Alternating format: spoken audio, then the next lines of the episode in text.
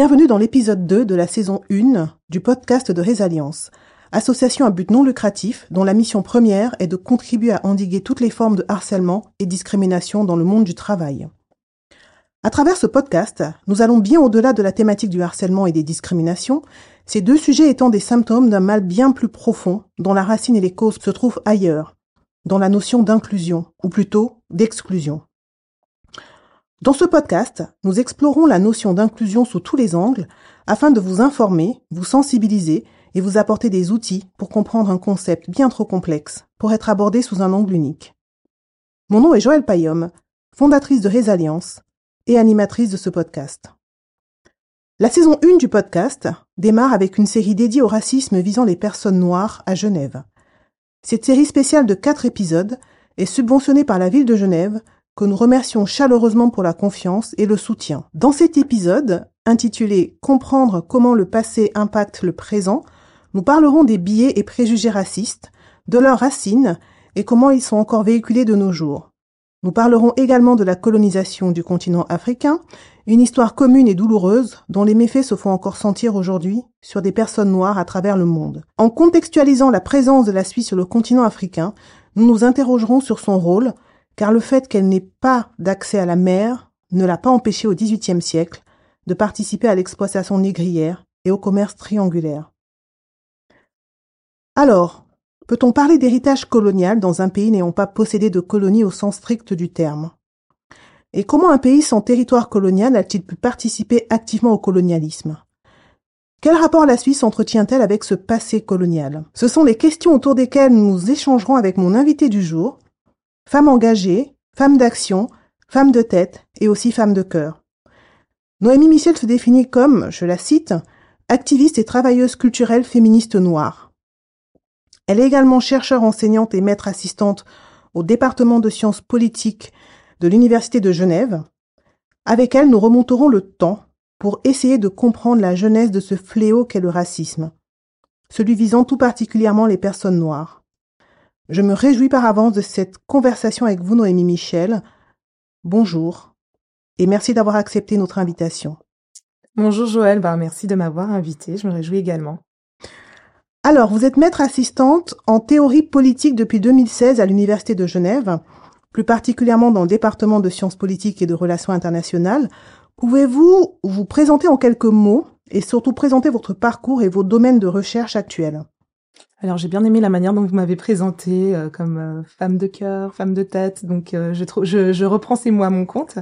Et pour revenir sur mon parcours, alors j'ai le statut de maître assistante en théorie politique depuis 2016, mais je travaille à l'université de Genève depuis bien plus longtemps. J'ai commencé en 2007 en tant qu'assistante, en débutant un doctorat en sciences politiques, un doctorat que j'ai obtenu euh, en 2014 hein, qui portait euh, sur euh, les discours de blessures raciales en Suisse et en France, et notamment sur la notion d'égalité. Et, et, voilà, et j'enseigne et je fais de la recherche, je pourrais dire sur deux axes.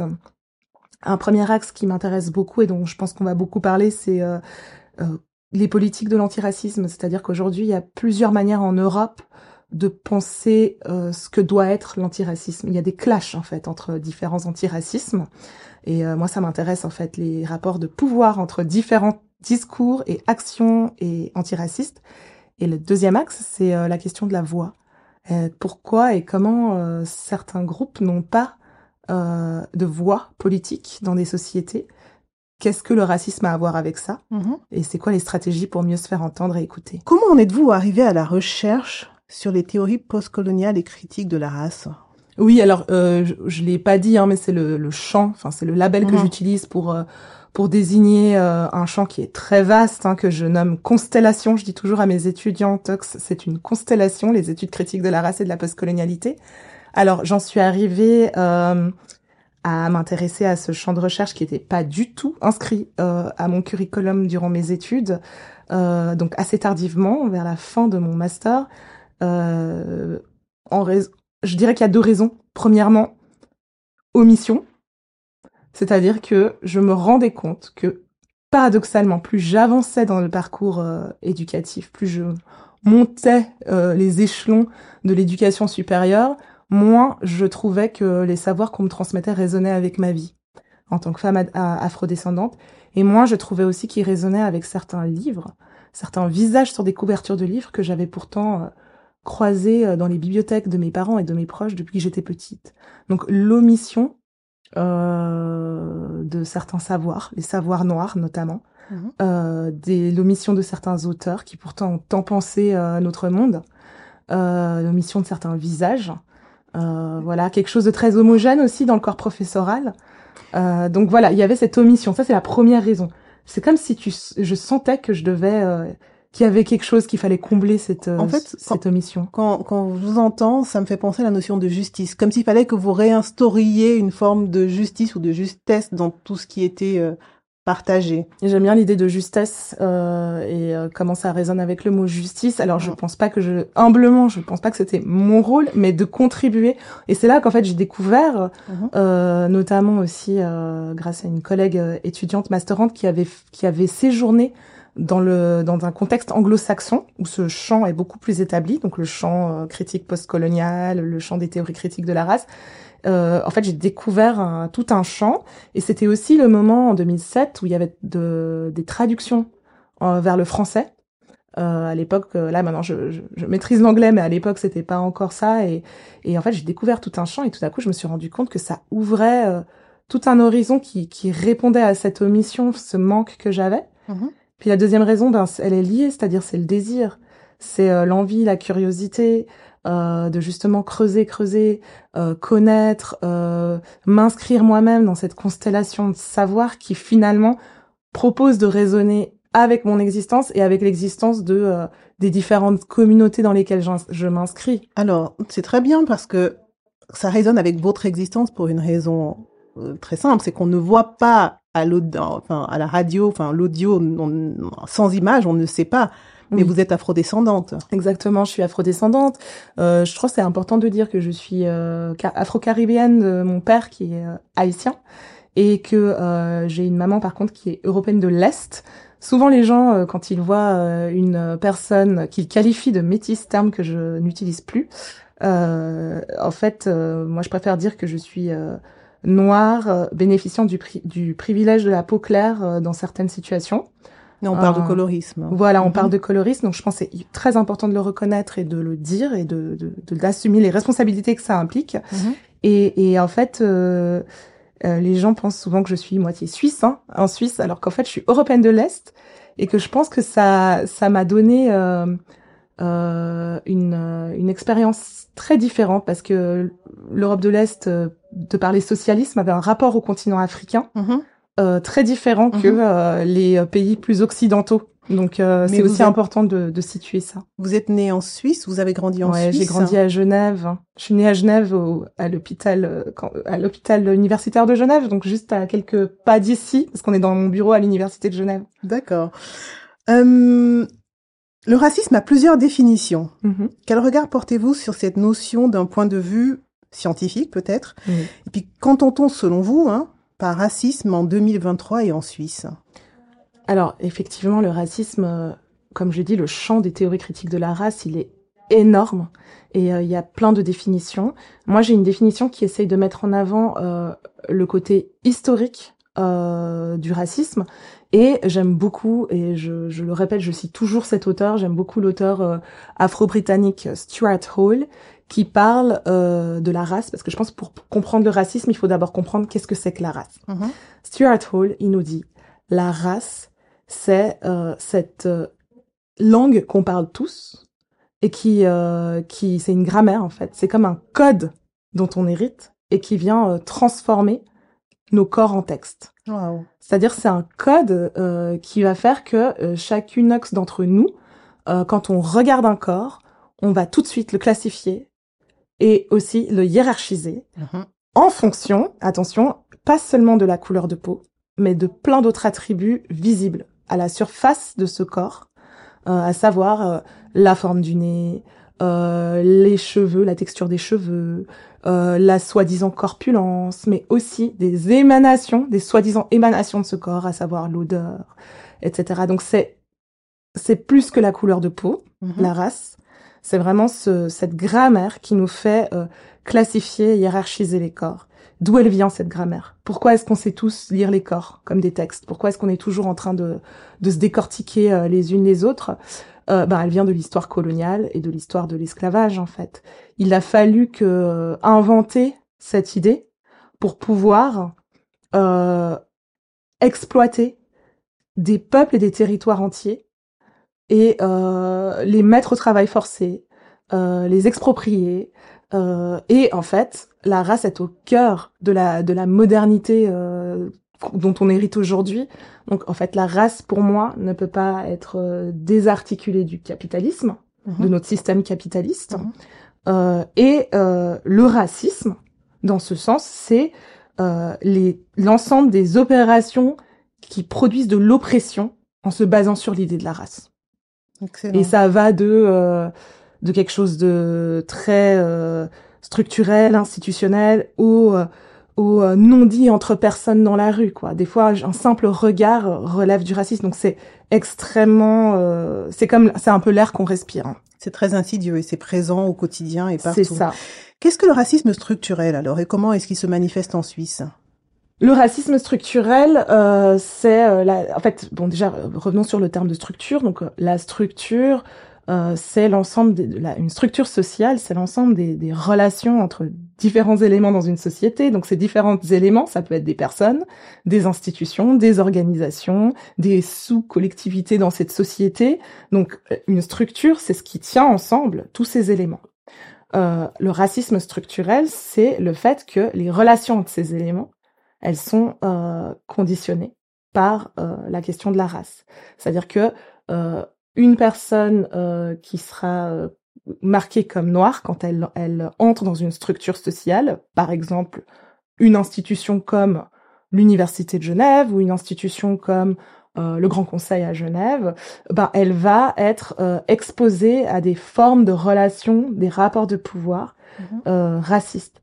Donc c'est pour montrer et que, que, que les personnes qui sont dans ces structures, en fait, pour moi, vraiment, le racisme structurel, c'est une manière aussi de recentrer euh, la question du racisme là où, euh, là où, là où elle, elle, elle prend, elle prend naissance.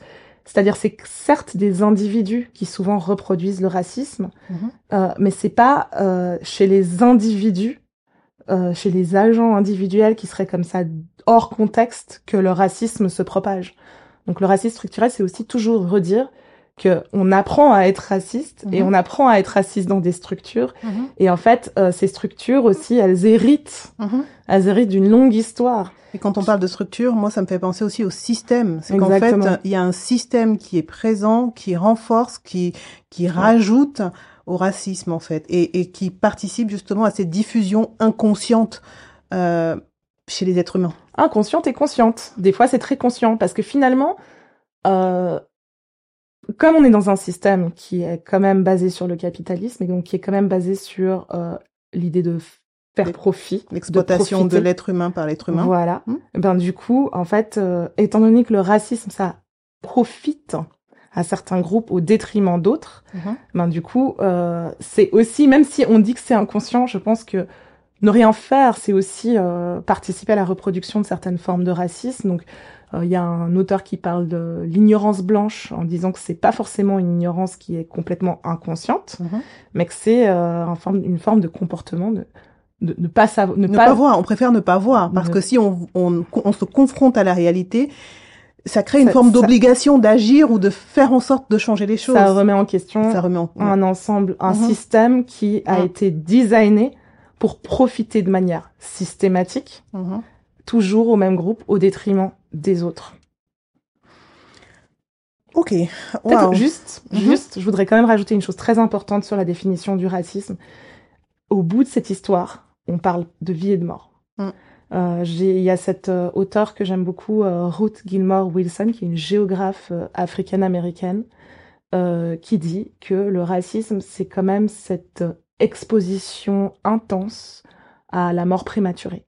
Mhm. Je, je, pense que c'est très important de le rappeler parce que en Suisse, on parle de discrimination, on parle de biais, on parle de préjugés. Donc des fois, pour moi, c'est un vocabulaire qui vient parfois un peu euh, nous détourner euh, du fait que la race et le racisme, ce sont des systèmes d'oppression Mhm. qui viennent euh, réduire les horizons de vie et les horizons de désir euh, de certains groupes systématiquement. Et là, on parle des groupes noirs qui sont qui sont marqués comme noirs. C'est plus confortable de mettre le focus sur une forme de manifestation qui pourrait ça. être inconsciente plutôt que de mettre le focus sur l'impact Sur qui les est effets. violent sur les effets, effectivement les conséquences qui sont bah, dramatiques, on l'a vu et on le voit encore récemment des personnes noires qui sont tuées juste à cause de la couleur de leur peau. Pouvez-vous nous en dire plus sur la théorie critique? Alors, euh, sur la, la, la théorie critique de la race, ce que la race, ce que la théorie critique de la race nomme racelessness. Mhm. Qu'est-ce que c'est? Oui, la racelessness, en fait, c'est un terme que j'ai beaucoup euh, travaillé dans mes différents écrits, dans mes différentes publications, et euh, euh, j'en profite pour dire que ces publications sont disponibles souvent de manière open access sur le site des archives ouvertes de l'Université de Genève en tapant mon nom. Mhm. Donc c'est un savoir qui est là. La racelessness en anglais, hein, c'est un peu bizarre, c'est un néologisme. Euh, ça veut dire le- la race sans race, euh, le racisme sans race. Euh, on est dans des configurations en Europe continentale depuis la deuxième guerre mondiale, euh, des configurations dans lesquelles euh, les groupes euh, dominants, euh, les majorités, euh, sont se disent qu'il faut plus parler de la race, un peu sur cette idée du plus jamais ça. Il y a eu l'horreur de la Shoah. Mhm. Et euh, il y a eu le, le Nuremberg, donc euh, les, le- la condamnation par la communauté internationale, notamment aussi par euh, l'ONU, Mhm. euh, du racisme comme quelque chose de moralement Mhm. euh, grave. Mhm. Parce qu'il faut quand même pas oublier qu'avant ça, c'était pas condamné moralement. hein. Donc euh, utiliser scientifiquement l'idée de race, c'était ok. Donc déjà aussi se dire que l'antiracisme, en fait, il, il euh, en tant que concept juridique euh, adopté par la communauté internationale, adopté par des groupes dominants, ça n'existe que depuis euh, euh, 70 ans. Euh, l'antiracisme euh, des luttes de résistance noire, ça existe depuis plusieurs siècles. Mais l'antiracisme légal, euh, inscrit dans nos régimes juridiques en tant que en tant que droit humain, enfin rattaché à la question des droits de l'homme, c'est quand même une idée qui reste récente. Mhm. Et le problème avec ce, cet antiracisme par le haut, c'est qu'il a, il est beaucoup euh, rattaché à ce désir de laisser la race derrière soi. Est-ce que c'est en lien avec ce qu'on nomme souvent, alors en anglais, colorblind, Oui, c'est tout à fait ça, mais en fait, je voulais pas utiliser le terme colorblind pour plusieurs raisons. Premièrement, je trouve qu'il est validiste, c'est-à-dire que en fait, euh, il utilise un terme euh, lié à un handicap, euh, le fait d'être aveugle, Mhm. et euh, deuxièmement, parce que conceptuellement, il n'est pas du tout précis.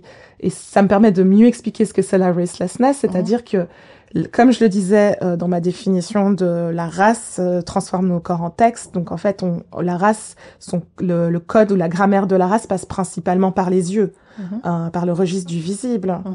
Donc, euh, quand on dit colorblind, on dit aveugle aux couleurs, mais en fait, tout le monde voit la race. Mhm.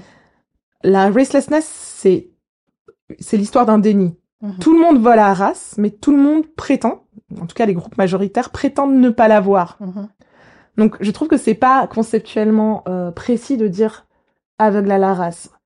Personne n'est aveugle à la race. Euh, tout le monde la voit, tout le monde la sent, tout le monde l'entend.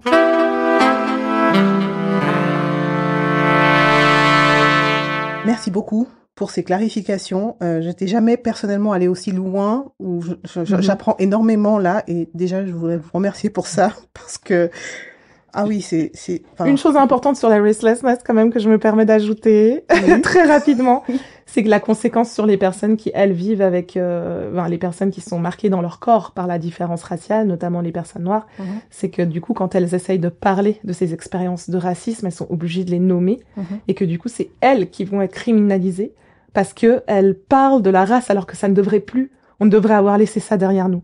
Donc c'est hyper pervers. hein. C'est dérangeant, forcément. Il y a des personnes. C'est le principe du déni. Quand on ne veut pas voir un problème, ben, on, la personne qui met le problème sur la table devient le problème. hein. Exactement. Alors, quelle est la jeunesse du racisme anti-noir? On a euh, parlé précédemment de la. Vous avez évoqué la colonisation. Mhm. Donc, selon vous, ça vient de cette époque-là ou peut-être même avant? Ouais, il y a plusieurs auteurs, il y a plusieurs historiennes qui ont des, des, enfin, il y a des débats autour de l'origine du Mhm. racisme anti-noir. On peut parler euh, de, de, de mots euh, comme ou de, de, de, termes qui déjà avant notre modernité, donc sous l'Ancien Régime, dans l'Antiquité, venaient qualifier des personnes à la peau sombre.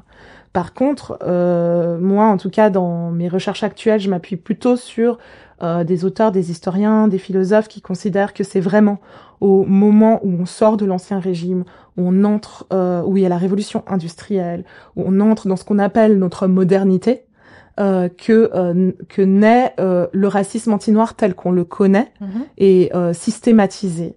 Euh, c'est-à-dire qu'à un moment donné, il, y a euh, des puissances qui vont en fait euh, décider de découvrir, je mets des guillemets autour de mhm. découvrir et de mhm. conquérir, là je mets pas de guillemets, mhm. des territoires de manière systématique, de venir poser des couronnes, des royautés sur des territoires dits outre-mer mhm. et euh, qui, euh, en faisant ça, euh, vont justifier cette, cette conquête et ces colonisations de manière systématique sur une supériorité, mhm. une supériorité blanche. C'est très important toujours de dire que le racisme anti-noir et la notion de supériorité blanche ne peuvent pas se penser de manière séparée. Mhm. En fait, l'un implique l'autre. Et donc voilà, le racisme anti-noir, ça, ça naît euh, au moment d'une euh, d'une accaparation euh, de, de vie qui à l'époque ne se définissent pas comme noirs, qui vont être mises en captivité, transportées dans des bateaux, les bateaux négriers, amenés dans le entre guillemets nouveau monde, parce que c'est pas c'est un nouveau monde pour les Européens, mais pas pour, les, peuples hein. autochtones qui sont sur place et qui ont été décimés Mhm. Euh, parce que euh, leur système immunitaire ne résistait pas aux maladies euh, européennes. Aujourd'hui, on est l'antiracisme, il faut le dire, est à la mode. Ce mhm. C'était pas le cas hein. il y a encore dix ans, on n'en parlait pas du tout. Alors, avant de parler de, mhm. la définition de, de, celle qui vous intéresse mhm. particulièrement, est-ce que vous pouvez nous citer rapidement les, les différentes catégories? Parce que moi, je voilà, je, connais non, justement, je voulais vous parler de l'antiracisme qui capitalise. Alors, il y a celui qui capitalise, celui qui prend soin, et puis. J'ai envie déjà de parler de ces deux grandes catégories. Il y en a, on pourrait aussi les nommer autrement. Mais l'antiracisme qui capitalise, c'est un antiracisme qui est souvent porté euh, par des institutions, souvent exprimé par des groupes qui majoritaires, euh, qui en fait vont capitaliser sur euh, le, les discours antiracistes, des phrases, euh, des déclarations antiracistes, euh, euh, des discours du style euh, nous sommes pour l'égalité, vive la diversité, enfin voilà, des déclarations parce que ça va leur permettre de nourrir leur image de marque mhm. et parce que ça va leur permettre de s'ériger comme euh, à la pointe euh, du progrès et de. on parle de diversity washing en fait. Hein. Exactement. Bon, désolé pour l'anglicisme ou les. Mais ça capitalise et ça capitalise de nouveau sur euh, au détriment et sur les corps de celles et ceux qui sont affectés dans leur chair mhm. par le racisme. Et donc pour moi, l'antiracisme qui prend soin, c'est celui qui se centre avant tout sur les effets euh, du racisme, du racisme anti-noir, sur qu'est-ce que ça fait, ça fait quoi à la psyché, ça fait quoi au corps. C'est un antiracisme qui prend soin, c'est un antiracisme qui va être sophistiqué dans sa description de la violence raciale, mettre les bons mots, comprendre des opérations euh, de violence raciale, comprendre comment elles se réinventent sans cesse, comment à la fois euh, elles se retrouvent partout sur la planète, mais sont aussi euh, spécifiques à des contextes. Mhm. Donc c'est un exercice de compréhension, de, décortique, de décortication, et aussi après euh, un exercice de réflexion sur réparer en fait ces, ces, ces les effets de cette violence et imaginer des solutions pour euh, pour qu'elle n'existe plus. Mhm. Et toujours centré sur les groupes qui vivent en premier plan la violence raciale et y compris à l'intérieur du groupe euh, des personnes afrodescendantes. Donc je parlais au tout début euh, du podcast de colorisme mhm. euh, et je disais voilà en tant que si je me définis en tant que personne euh, à la peau claire, je sais que dans certains espaces, pas partout, euh, ça peut être, euh, ça peut à moins, ça peut devenir un privilège mhm. en, en, comparaison euh, mhm. à une sœur à la peau plus foncée. Mhm. Et j'ai aussi cette responsabilité d'être alerte sur ça et à ce moment-là d'écouter la, la sœur à la peau plus foncée. en tant que noir vivant en Europe, on a une responsabilité vis-à-vis des des personnes noires qui vivent sur dans d'autres territoires. on participe aussi en fait, on, fait l'exploitation raciale en et fait. Puis on fait partie d'un système. Je veux dire, si on dénonce un système qui fait une hiérarchie euh, au niveau, alors on va revenir sur la définition basique, euh, sur la couleur de la peau. Euh, on peut pas euh, euh, s'opposer ou combattre la hiérarchisation qui voudrait que, ben, par exemple, les blancs soient au-dessus, les noirs en dessous, et puis à l'intérieur du groupe des noirs, être nous-mêmes dans le déni de la hiérarchisation qui existe à l'intérieur du groupe selon la la la la la, la et qui structure nos vies. Et, de nouveau qui, va rendre plus ou moins intense intense notre vulnérabilité à la mort prématurée pour mhm. revenir sur ma définition. Donc prendre soin c'est euh, en fait euh, c'est l'amour de nos vies en fait. Pour moi un racisme qui prend soin c'est un, un, racisme qui se met au centre l'amour de nos vies mhm. et des vies noires le racisme qui vise les personnes noires émane de tous les groupes ethniques. Euh, mhm. Ce n'est pas uniquement euh, des groupes blancs, mais on a aussi vu et on le voit régulièrement ben, des. Euh, alors, est-ce que je dirais les Arabes? Oui. on sait aussi dans l'histoire de la colonisation, la colonisation qu'il y a eu les traites arabo-négrières. Mm ça émane également des groupes asiatiques, enfin de tous les groupes ethniques.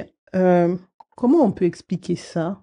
Bon, moi, je ramène quand même toujours tout au, système, euh, au système suprémaciste blanc et au capitalisme racial. C'est-à-dire, comme on en parlait tout à l'heure, il y a des stratifications dans un système, des hiérarchisations entre différents groupes, une, et, euh, et, ces différents groupes euh, vont courir, enfin, vont peut-être utiliser ou reproduire des formes de, de domination pour pouvoir avoir une petite part d'un gâteau qui à la base n'a même pas été euh, cuisiné par eux. D'accord. Donc en fait c'est voilà c'est l'impact, c'est pouvoir se rapprocher du groupe majoritaire ou du pouvoir et euh, et, et, et, reproduire en fait. Euh... Et reproduire et on est dans un on est dans un système donc. Euh, je trouve que c'est important de parler euh, de, de, du racisme anti-noir et des formes de négrophobie. Je ne suis pas assez spécialiste de la question des, des traites négrières dans le monde arabe. Mm-hmm pour pouvoir me, me, prononcer sur la matrice historique qui viendrait mhm. créer ce qu'on appelle la négrophobie euh, en mhm. Afrique du Nord. Je pense qu'il y a des, des, des, des, auteurs qui sont qui ont écrit là-dessus. Ce que je trouve quand même compliqué aujourd'hui, c'est que ce que je vois quand on est en Suisse, en Europe, euh, c'est que des fois, des... on aime beaucoup remettre les projecteurs sur euh, le racisme anti-noir euh, des autres, alors qu'on est mhm. dans des sociétés qui sont à majorité blanche. Donc moi, je dis, je suis ici, à Genève, euh, le racisme anti-noir euh, qui se reproduit dans la société dans laquelle je vis, mhm. c'est un racisme anti-noir qu'il faut avant tout comprendre euh, par la, le, biais d'une compréhension aussi de la blanchité et de la domination blanche. C'est ça en fait le, le cadre d'analyse qui moi m'intéresse. Alors, j'aimerais qu'on, je suis en train de me demander, j'aimerais qu'on parle un peu de d'intersectionnalité maintenant. super. C'est un, un, terme dont on entend de plus en plus parler, mhm. euh, et tant mieux. Mhm. euh, vous pouvez nous expliquer rapidement bah, d'où il vient et qu'est-ce que ça veut dire? Alors le, le terme intersectionnalité, il faut le euh, déjà il y a des multiples généalogies en fait euh, de, de ce terme. Euh, une des généalogies qui est la plus la plus connue, la plus citée, c'est celle de l'article de la chercheure Kimberly Crenshaw, une chercheure afro-américaine qui a vraiment euh, publié un article avec le terme intersectionnalité dans le titre. Mais euh, moi, je m'intéresse au manifeste du Combahee River Collective, qui était un, manifeste de femmes noires euh, lesbiennes, qui, dans les années 70, ont publié un manifeste où elle parlait déjà de, elle parlait de interlocking, donc je sais pas mhm. trop comment on peut traduire ça en français, mais de l'entrechoc en mhm. fait, mhm. l'entrechoc des différentes oppressions. Moi, j'aime bien. Euh, donc, en fait, l'intersectionnalité, c'est un terme qu'il faut en tout cas toujours rattacher aux traditions féministes noires. Et dans le monde euh, francophone et sur le continent africain, des euh, des penseurs, des auteurs, des artistes femmes noires ont pensé la manière dont différents systèmes d'oppression s'entrechoquent dans leur vie. Moi, j'aime bien utiliser le terme de, de concert des oppressions. Quand on est une, euh, quand on est une femme noire, quand on est, on est perçu socialement comme une femme marquée racialement comme noire, en fait, on va entendre euh, au quotidien des fréquences euh, qui vont nous ramener à cette euh, double minorisation, cette double oppression. On peut pas les séparer ces fréquences. Elles, elles, elles jouent ensemble. Vous avez des exemples justement? Euh, des exemples, c'est euh, quand on est par exemple dans la rue, qu'on marche dans la rue en tant que femme noire et que on va être euh, interpellé de manière sexiste par un terme qui va être hyper sexualisant. Je pense par exemple à euh, Salut la panthère. Mhm. On vit à la fois un moment de sexisme, donc on entend le son du sexisme, et à la fois aussi, étant donné que c'est le mot panthère qui a été utilisé, on entend le son du racisme parce que les personnes noires historiquement ont toujours été rattachées à l'animalité. Donc en fait, comme c'est pas possible de dé, de comment de dé, démêler euh, les- les- l'oppression qui est vécue à ce moment-là. Et c'est pourquoi c'est pour ça qu'un cadre euh, de compréhension euh, intersectionnel est nécessaire. Après, des fois, ce que je trouve compliqué avec l'intersectionnalité, notamment la manière dont elle est utilisée aujourd'hui, c'est qu'elle est détachée de sa généalogie féministe noire. Donc, euh, du, coup, l'intersectionnalité, ça va être utilisé un peu comme un modèle géométrique. Euh, oui, on est à l'intersection d'oppression, et du coup, euh, on, on, des fois, la race est évacuée du discours de ces, de ces intersections. Donc ça, ça, ça me pose problème parce que le modèle d'analyse, il est vraiment né de cette expérience particulière. Et puis, je trouve aussi que le terme intersectionnalité, il, euh, étant donné qu'il utilise une métaphore géométrique, on est à l'intersection de plusieurs oppressions. Je trouve que des fois, il manque de, de finesse pour euh, comprendre comment c'est l'histoire, en fait, qui nous place là-dedans. Mhm. Et comment aussi ça bouge en fonction du temps et en fonction des contextes dans lesquels on est. Euh, que c'est pas, on n'est pas définitivement toujours su- sujette au sexisme et au racisme. Selon euh, son quotidien, des fois c'est euh, la race qui prévaut, des Mhm. fois c'est la question du genre, des fois c'est la question de la classe, des fois c'est la question du validisme. Euh, donc je, je trouve que voilà, moi j'aime bien le concert des oppressions parce que ça donne un peu plus de, de dynamique. Ça, ça Mhm. fait Mhm. comprendre à quel point dans notre vécu, dans nos expériences, on est exposé à euh, des sons qui nous oppressent euh, et qui bougent. Les harmonies sont différentes selon selon selon la- là où on se situe, selon Mais vous pensez pas que c'est finalement, je je con- je- j'entends hein, la question de l'intersectionnalité qui aujourd'hui est un peu, on va dire, démocratisée, qui Oui. intègre beaucoup de choses et on perd un peu de vue le l'origine, la genèse de la chose. Mais est-ce que ce n'est pas un mal pour un bien? J'entends, c'est que au moins on en parle. on en parle. Au Mhm. moins, ça permet de faire comprendre aux personnes qui ne voudraient pas ou qui seraient dans le déni euh, de comprendre qu'un être humain, quel qu'il soit, peut être à l'intersection de plusieurs oppressions. Oui, Et, euh, et puis ben, de rappeler les personnes euh, qui auraient tendance à l'oublier que la race en fait partie. Mais, mais je, je trouve que, enfin, je, je me pose la question, je pense que cette démocratisation Mhm. peut être un mal pour un bien, au moins pour pouvoir mettre le sujet sur la table. Puisque l'autre, qui n'est pas concerné par le racisme, va, se, va être concerné par, l'un- par la croisée oui, des, des, des oppressions, parce que l'autre peut être euh, âgé, et l'autre peut être handicapé, et Mhm. l'autre peut être euh, euh, euh, lesbienne ou euh, homosexuelle, et là l'autre comprend ce que ça fait que d'avoir plusieurs euh, oppressions, que de subir plusieurs oppressions. Donc pour moi, c'est- il s'agit un peu de s'engouffrer du coup dans cette brèche pour dire, Ouais. oh, au fait, euh, il y a encore une oppression qu'on a oubliée là, c'est le racisme. Mais c'est une action de longue haleine en fait, c'est un travail de longue haleine. Donc Mhm. euh, effectivement, on n'est pas encore dans l'idéal qu'on viserait, mais il faut il faut bien démarrer de quelque part et d'où l'importance du travail que des personnes comme vous, Noémie, faites et qui doit être mis en avant et qui doit être reconnu justement pour ne pas Mhm. invisibiliser comme l'histoire l'a souvent fait les noirs et en particulier les femmes en noires particulier les femmes et en noires. particulier les femmes noires.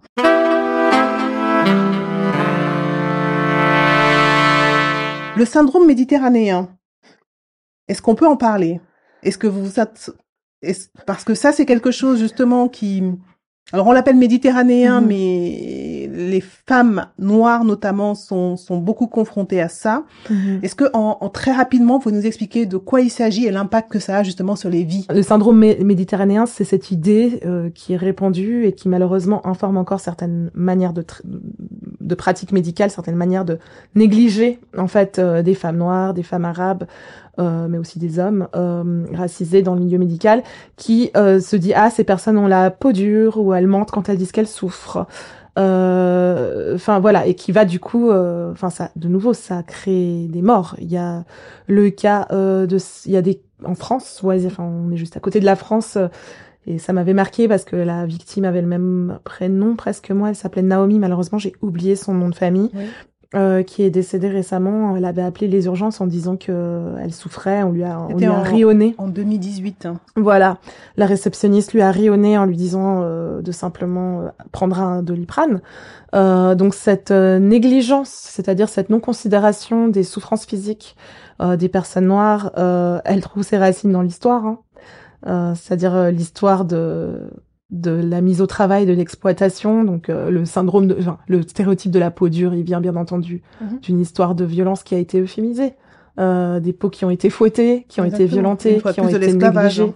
Exactement. On revient toujours là. On revient toujours là, ouais. Euh, justement, en parlant de l'esclavage et puis du, du il faut mhm. qu'au moins qu'on y touche, le, le passé, l'histoire de la Suisse mhm. avec la colonisation. Selon Hans Fessler, ancien député, professeur historien suisse, dans toutes les régions suisses, certaines familles ont accumulé des fortunes grâce au commerce triangulaire. Et donc son livre Une Suisse esclavagiste explique comment, pendant la traite négrière, des commerçants, banquiers, militaires suisses ont investi dans les sociétés coloniales et participé aux expéditions et à la répression des révoltes. Donc d'après lui, la Suisse est une puissance coloniale à temps partiel. Qu'est-ce que vous pensez de cette expression? Puissance coloniale en temps partiel, je sais pas. Il y a d'autres auteurs qui parlent de colonialisme sans colonie. Euh, en tout cas, une chose est sûre, c'est que euh, la Suisse, avant même qu'elle soit euh, l'État helvétique tel qu'on le connaît, hein, qui est un, État jeune, mais les différentes bourgeoisies, les différentes collectivités qui composent la Suisse d'aujourd'hui, il y avait des agents, des acteurs, des organisations qui ont participé et tiré profit de la, tête, la traite négrière. On est, j'aime bien aussi parler de cette histoire. c'est un peu vertigineux. On peut prendre des rues à Genève et commencer à en parler. Le boulevard James Fazy, en fait, c'est le boulevard de, c'est en fait là où j'ai grandi. Je suis née, euh, je n'y habite plus, hein, donc je peux me permettre de parler de ça, de ce boulevard.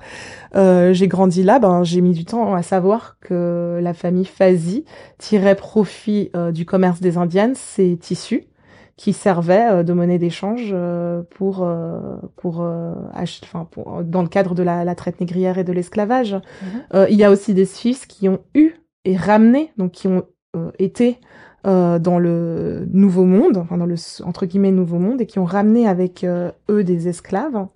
l'histoire, donc j'ai ma collègue Jovita dos Santos Pinto qui est historienne, qui travaille sur l'histoire des femmes noires. Elle a un peu été décortiquer les archives, elle a trouvé l'histoire de Pauline Buisson, c'était une femme noire esclavagisée qui est revenue avec euh, un, un, homme qui avait été euh, dans les Amériques, euh, qui l'avait possédé et qui est resté esclave en fait à Yverdon.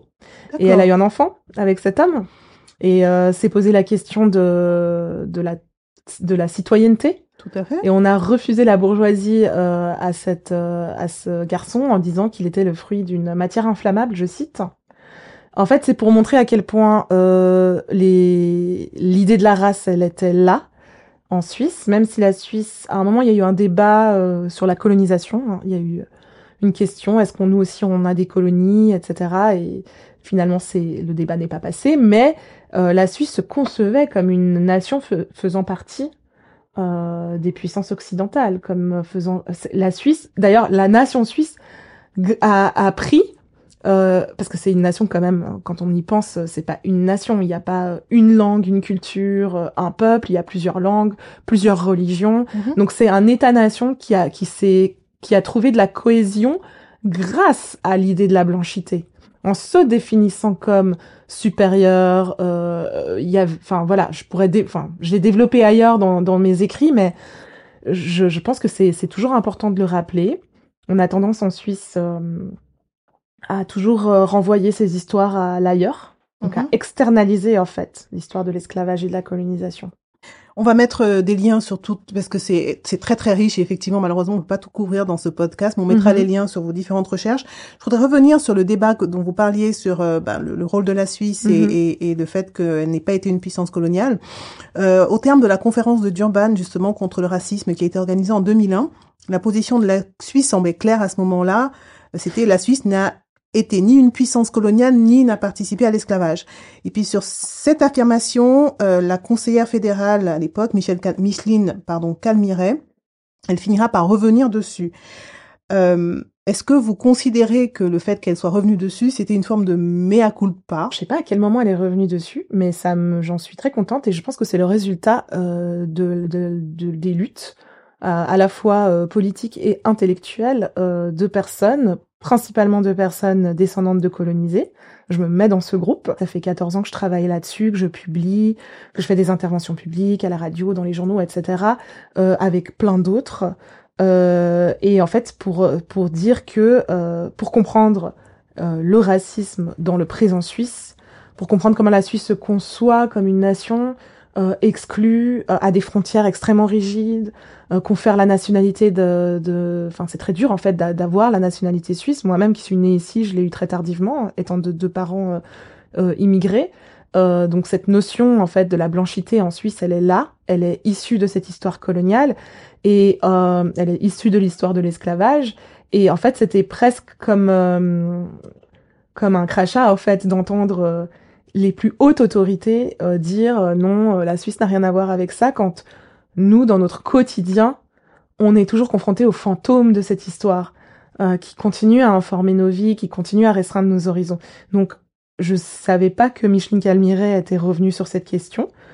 Euh, je suis quand même un peu inquiète parce que très récemment, euh, le, le groupe euh, des Afrodés, le groupe de travail des personnes afrodescendantes de l'ONU a visité la Suisse, a consulté la société civile et les organisations noires en Suisse, a publié un rapport en s'alarmant sur euh, à la fois l'amnésie coloniale et à la fois la manière dont cette euh, amnésie permet au racisme anti-noir de se perpétuer, notamment par le profilage racial, notamment par des meurtres policiers.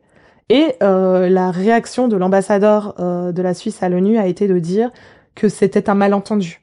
Et ça, c'était récent. Ça Mhm. date de, de, de fin 2022. Mhm. Donc, je, je, et en même temps, on est dans un moment où je, étant donné que je suis sollicitée aussi par des institutions culturelles, je me rends compte que des institutions sont prêtes ou ont envie, en tout cas, de faire un travail sur le, sur euh, l'histoire coloniale. J'ai quand même, comme vous, le Mhm. sentiment qu'on est dans un moment charnière. Il y a des actions qui sont mises en place et on sent qu'il y a une volonté de de- d'avancer et de d'explorer cette question, en tout cas de sortir du déni. Donc ça, c'est quelque chose de positif. Le Mhm. fait aussi que nous soyons là toutes les deux en train de parler euh, de racisme anti-noir euh, dans un podcast euh, subventionné par la ville de Genève, ça montre qu'il y a une volonté de se confronter au problème. Euh, je le disais, on est dans le, on est, on est euh, à l'université Genève aujourd'hui où on enregistre ce podcast. Il y a le bâtiment Karl Vogt qui a été débaptisé. Donc il y a des actions. Mhm. Ça va peut-être pas assez vite, mais il y a des actions positives. Ce qui est important de dire, c'est à quel point euh, ce moment il a été gagné par des longues luttes et par Mm. des luttes euh, de personnes qui jamais ne pourront tirer bénéfice de qui sont pas dans la lumière qui aujourd'hui. sont pas dans la lumière, qui sont pas nommées.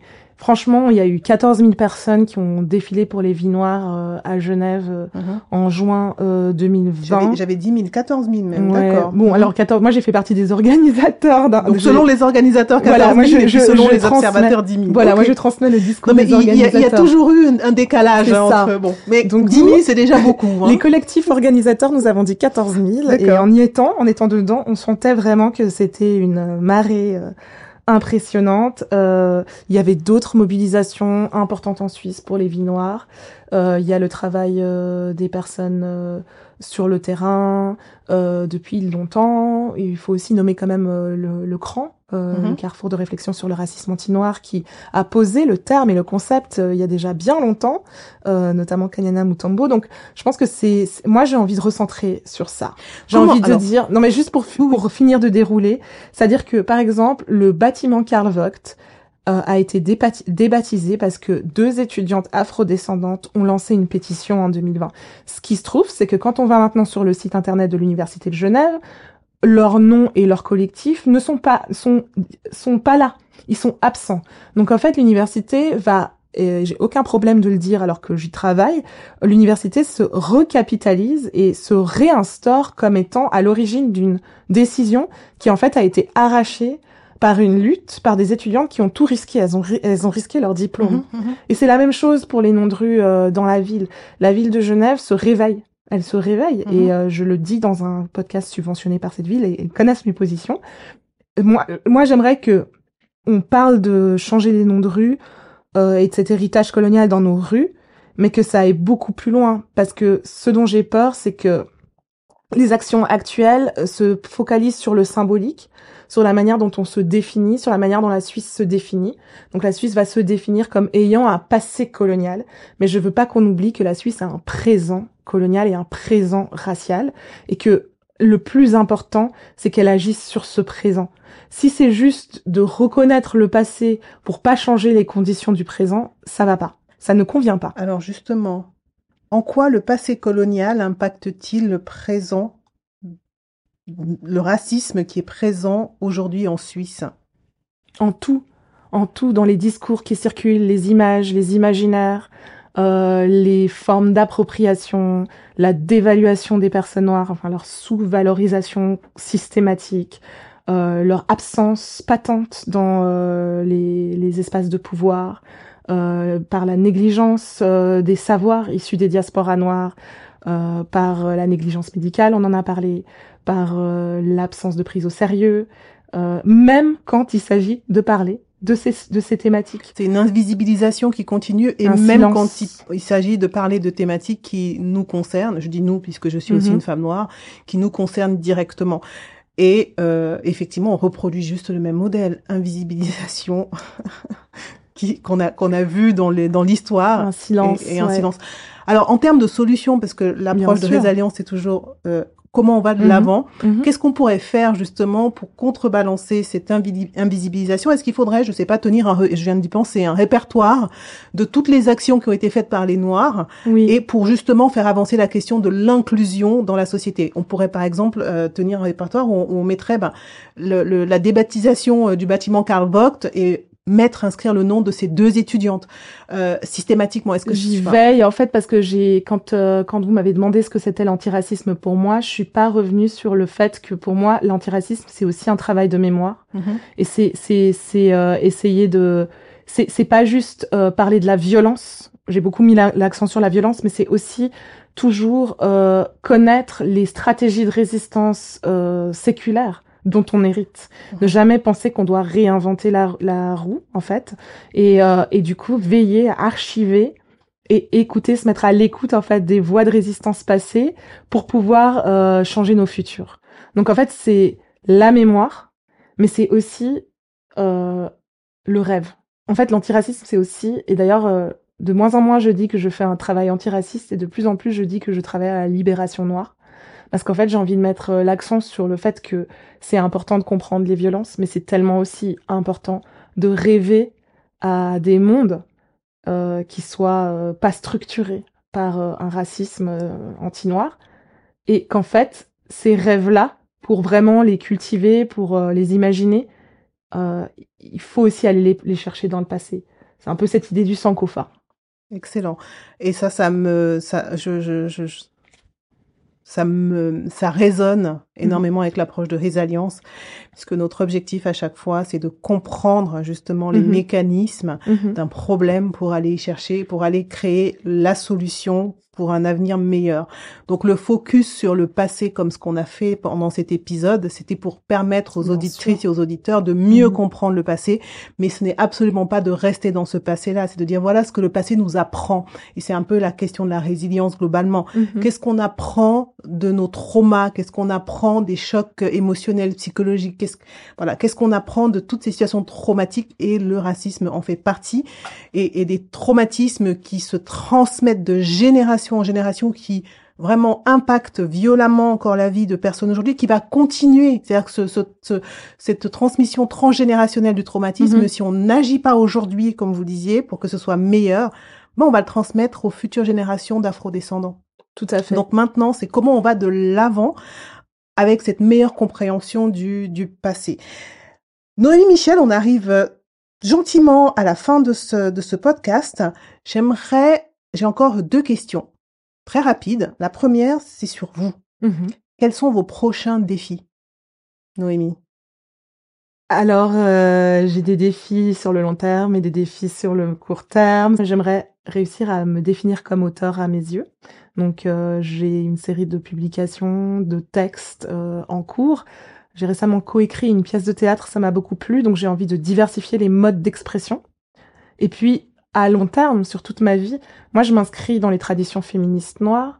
J'ai envie de continuer à étudier ces traditions euh, dans toutes leurs formes d'expression, que ce soit euh, théorique, intellectuelle, politique, artistique.